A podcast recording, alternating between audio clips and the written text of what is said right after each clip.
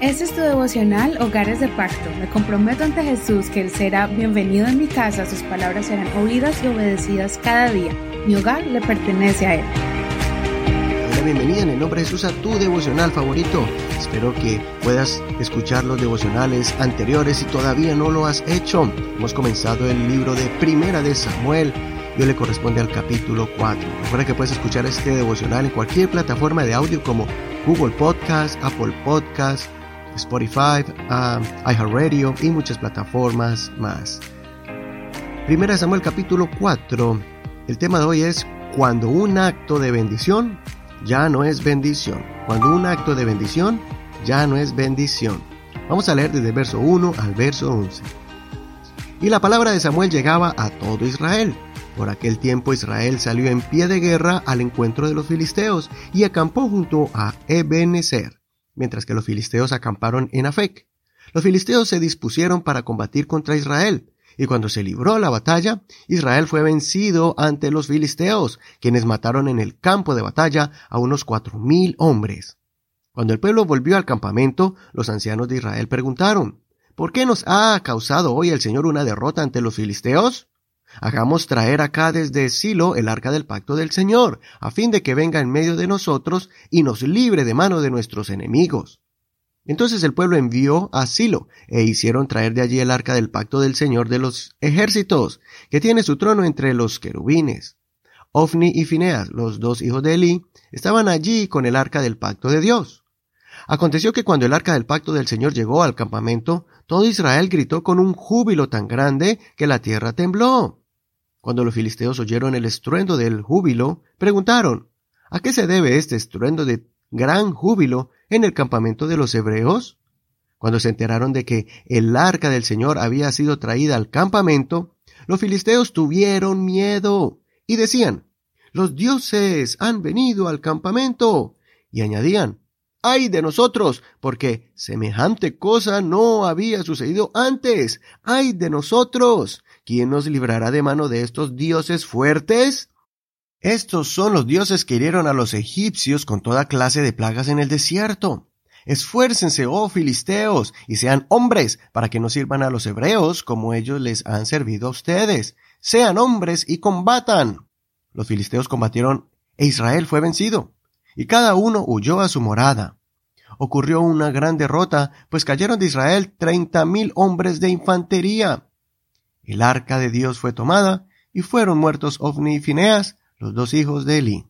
Hasta aquí la lectura del día de hoy. No olvides leer todo el capítulo completo. Ya vimos cómo Dios eligió a Samuel como profeta. Su autoridad como líder espiritual crecía cada día en medio del pueblo. Sin embargo, el pueblo tuvo que vivir uno de los momentos más dolorosos en la historia de Israel, y fue cuando, por primera vez en su historia, el arca que debía estar dentro del tabernáculo de Dios fue transportada al campo de batalla, porque los israelitas pensaron que, de esta manera, Dios estaría con ellos al traer el arca para que Dios les ayudara a ganar la guerra, ya que acababan de sufrir una derrota. El pueblo pensó que, trayendo el arca, Dios iba a pelear por ellos. Sin embargo, sus estilos de vida estaban en contra de la voluntad de Dios. Ellos vivían conforme a sus propios deseos y en pecado. Ellos estaban fallando al Señor, especialmente el sacerdote y sus hijos.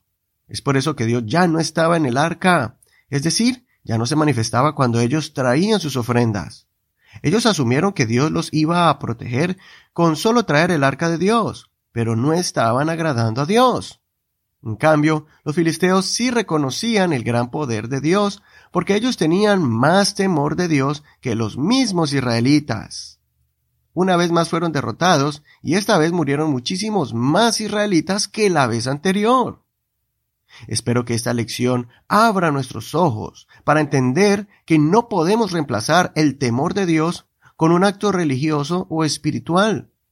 No podemos caer en el error de pensar que haciendo algún acto espiritual podemos reemplazar el hecho de vivir vidas justas en la casa con nuestra pareja o hijos. Hoy es el tiempo de cuidar el arca de Dios que representa el Espíritu de Dios en nuestras vidas y en nuestros hogares. El apóstol Pablo nos aconsejó a no contristar el Espíritu de Dios. Si no cuidamos lo que Dios nos ha dado, entonces lo que hagamos como cantar, ofrendar o servir a Dios en algún área, no va a contar como algo que agrade a Dios. Primero vivamos vidas dignas del Señor, que nuestras acciones siempre honren y agraden al Señor.